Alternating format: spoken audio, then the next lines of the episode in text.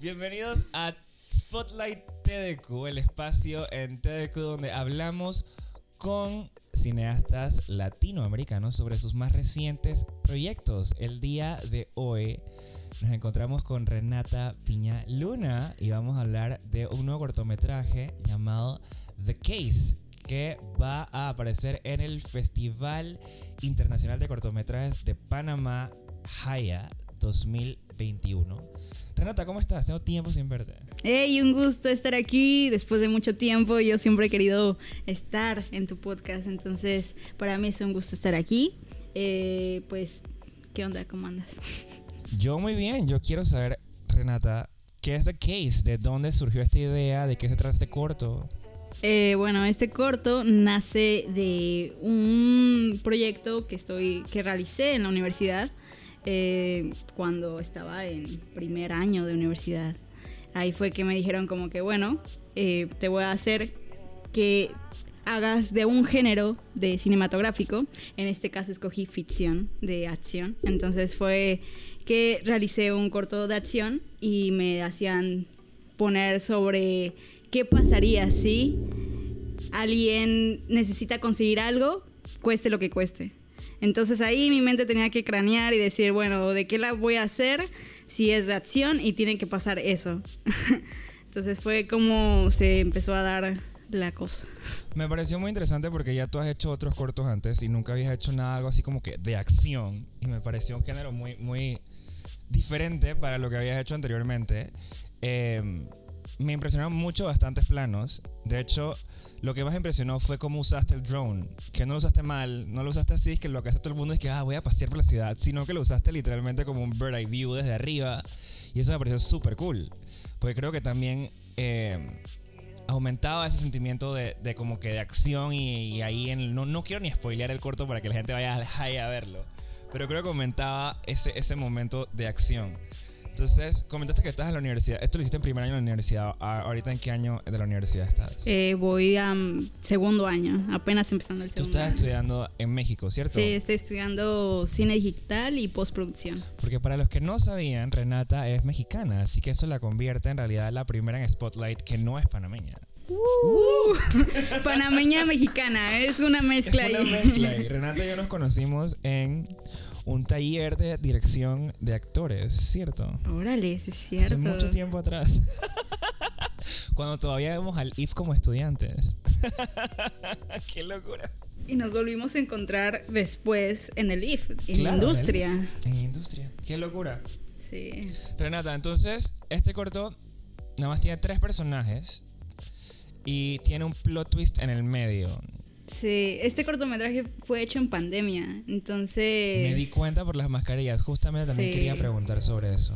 Sí, entonces fue un poco ahí de que, bueno, tiene que ser eh, con pocos personajes porque es pandemia. De hecho, eso me lo requerían en la escuela, como que ahorita estamos en pandemia, así que no usen tantos personajes porque si no, pues la, la complicación de que tienen que vacunarse o, bueno, no, en ese tiempo no, había vacuna, entonces era como que a ah, prueba COVID o así, pues, y con mucha seguridad de, pues, de, dentro del, del crew, pues. Igual el crew era pequeño, entonces... El señor que hace el policía en este corto, ¿de dónde salió este señor? O sea, porque a mí me impresionó mucho dije, que la nada un señor y que, o sea, obviamente se notaba que era media pandemia porque estaban usando mascarillas. Ya después más adelante fue que dejaron que, que en las producciones la gente se pudiera quitar las mascarillas. Pero ¿de dónde salió este señor?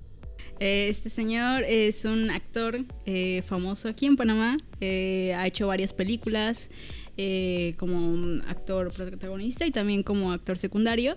Eh, lo conocí en una película escribiendo al general cuando hacía dirección de arte y ahí fue que nos empezamos a juntar. Eh, y también lo conocí en un cortometraje que igual está haciendo fotografía y ahí, no, o sea, como que pues le gustó mi trabajo y al final pues me dijo llámame cuando me necesites.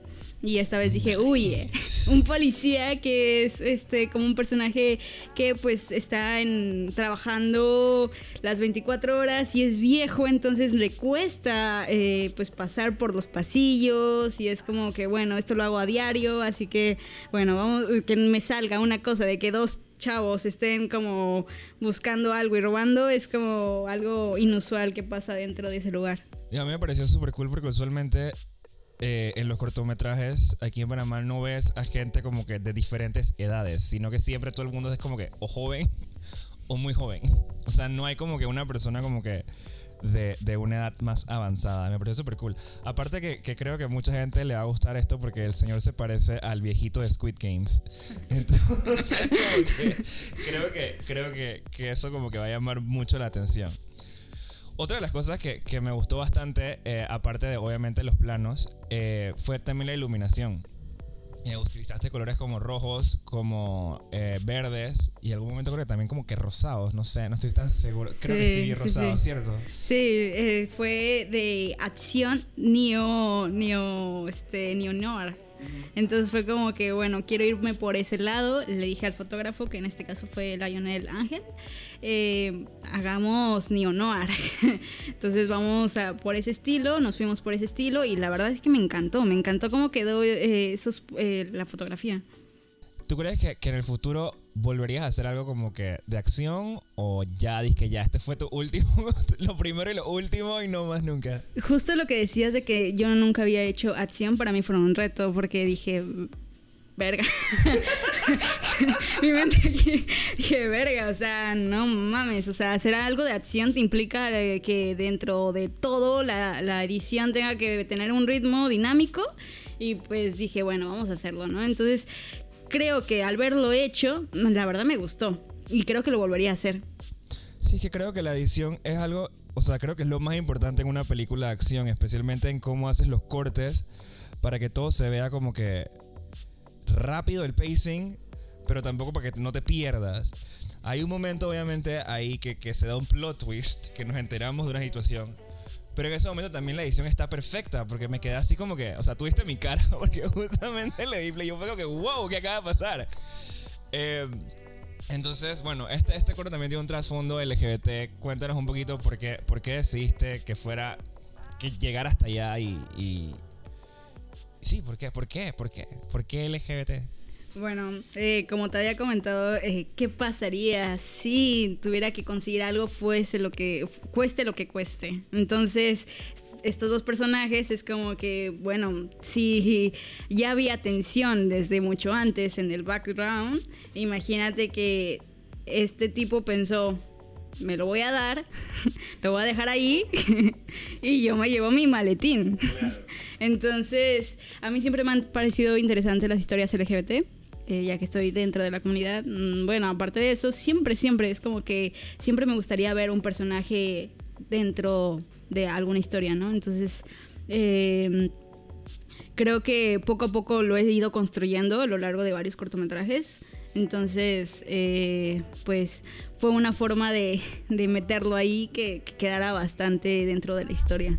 Yo quiero saber cuándo es el Haya, porque no tengo idea. lo es el tener que buscar. 24 al 28 de noviembre. Ah, qué bueno, excelente. Ya saben, 24 y 28 de noviembre. ¿Dónde es? En El Dorado, ¿no? En el Sí, sí, Cinépolis sí, en del el Dorado. Del Dorado. Que ya saben que si están en la ciudad de Panamá, si quieren venir a ver el corto de Renata y muchos otros cortos internacionales del 24 al 27, 26. Sí, de ¿qué se me olvidó? 28. Estamos en la categoría de eh, mm, nuevos directores. Nice. Y cuando lo vean, recuerden que después de eso vamos a hacer la película, entonces nos pueden dar este pues patrocinio para poder hacerla. Va a ser una película larga de esto. Bueno, de lo que haga de acción, ¿no? obviamente. Si ustedes ven el cortometraje, lo tienen que ver para darnos este patrocinio, porque pues Hay que apoyar, hay que apoyar Claro, el cine. hay Y que en aprobar el cine. Renata es casi panameña, así cine que panameño, loco. De verdad, o sea, yo me sé la historia de Panamá, así que yo, yo soy, o sea, yo viví, la, me sé el himno, alcanzamos por fin la victoria, o sea, yo me sé el himno completo, literalmente, cuando entras al país, no, aquí quiero agregar un punto de que cuando entras al país deberían de darte como... como punto, una estrellita. Sí, exacto, exacto. Renata, y tú también has estado en varias producciones panameñas ya. O sea, eh, no solo cortos y también largos. Y tú estudiaste acá también, ¿no? En la, en la, en el IPA. Sí, en el bachillerato que se... Difunto. Sí, exacto, que estuvo tres generaciones y chau, chau. Ok, entonces, ¿qué producciones panameñas has estado aquí? O sea, sí, panameñas. Pues. Creo que. Eh, creo que. ¿Crees? No estás segura. No. En el 2018 estuve en la película, como te comenté, escribiendo al general, que hice dirección de arte. Era una película de época, entonces todo era desde el 1955 con Ramón Cantera hasta 1977 por ahí, con lo de Torrijos Carter. Eh, Wow, hice-. Hice, eh, creo que solamente de película he hecho aquí, he hecho apoyado en, en publicidad, eh, en varios comerciales y igual en cortos. Serie, ah, hice una serie eh, de dirección de arte igual que salió en CERTV, que se llama igual Encuentro con la Historia, que habla de la, de la historia de Panamá. Entonces ahí fue como que reforzar lo de la historia. Eh, Ah, con fue razón. de ocho Sabía que tú no capítulos. que decisión propia. No, no, no, a mí no me gusta la historia, pero ya sabes, ¿no? El trabajo es trabajo. Y en México, ahorita que estás en la, en la o sea, que estás estudiando allá, eh, ¿has hecho alguna, ha- has estado en alguna producción o nada más estás enfocándote ahorita mismo en las cosas de la universidad? No, eh, he hecho varias producciones, eh, más que todo videos musicales. Ahorita mm, la dirección a la que voy es a videos musicales.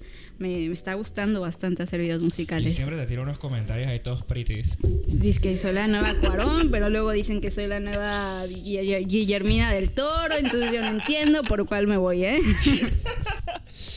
Oye, ¿dónde te puede encontrar la gente en redes sociales para que, que si quieren seguir todo tu, tu, tu carrera de aquí en futuro? En Y que puedan apoyar al cine panameño Exacto. y, al que cine puedan mexicano que también sí es bueno claro también. claro Excelente. claro en mi Instagram es Luna with Pineapple Eh, o sea me pueden encontrar como Renata Piña Luna Piña y la Luna with, Luna with Pineapple ya saben y tengo otra cuenta que es más de artística se podría decir que se llama Reno with Arte ya sabes todo con with porque Yo todo con confundo.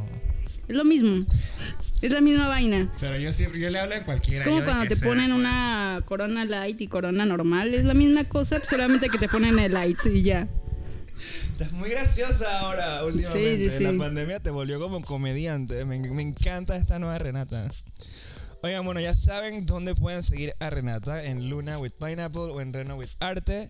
Y recuerden de ver The Case en el Festival Internacional de Cortometrajes Haya eh, este próximo noviembre en Cinépolis del Dorado. Mamá, La gente va a pensar que Mariel me patrocina el podcast porque la vaina pasada fue algo azul. Bueno, esperemos, esperemos. seguir- Jaya patrocina esto. si nos quieres seguir a nosotros en las redes sociales, arroba TDQ, el podcast de Enma, y arroba Diego y Enma para ver todas las locuras que hacemos Diego y yo todo el tiempo. Nos vemos pronto con un nuevo episodio de Spotlight TDQ. Chao. Chao, muchas gracias por invitarme.